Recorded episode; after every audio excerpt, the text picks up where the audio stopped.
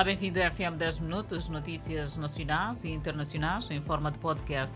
Poderá acompanhar o desenvolvimento destas e outras quando pontualmente forem 19 horas e 45 minutos no Fala Moçambique. Seguimos com a atualidade nacional e vamos falar do Presidente da República na abertura do Conselho Coordenador do Ministério da Defesa.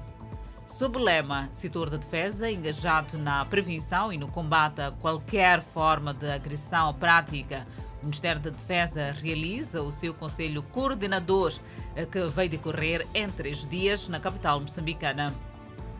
Por outro lado, o Ministro da Justiça, Assuntos Constitucionais e Religiosos diz que o governo não está a impedir jornalistas na cobertura das ações dos terroristas e do combate no Norte, mas já há cuidados associados à segurança dos jornalistas e segredos do Estado.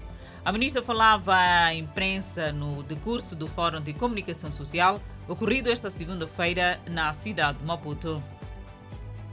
Olhamos outras notícias. Pessoas até agora desconhecidas violaram sexualmente e assassinaram uma jovem nas proximidades do estádio da Machava. E o crime fica para trás. Seguimos com o Filipe Inhosse, que destaca crescimento no país. No último dia de sua visita de trabalho a Portugal, o Presidente da República, Filipe Inhosse, voltou a lançar um apelo aos empresários portugueses para investirem no país em áreas tais como agronegócio e turismo. A partir desta segunda-feira, moçambicanos a residir em Portugal passam a poder efetuar o seu registro criminal na Embaixada de Moçambique em Portugal. Entretanto, o secretário-geral da Frelimo, Roque Silva, segue para a Espanha para participar do 26º Congresso da Internacional Socialista a decorrer de 25 a 27 de novembro corrente. E o município de Maputo diz que as casas que estão ao longo das linhas férias em diversas zonas são um legado histórico por conta de assentamentos informais que surgiram depois da independência.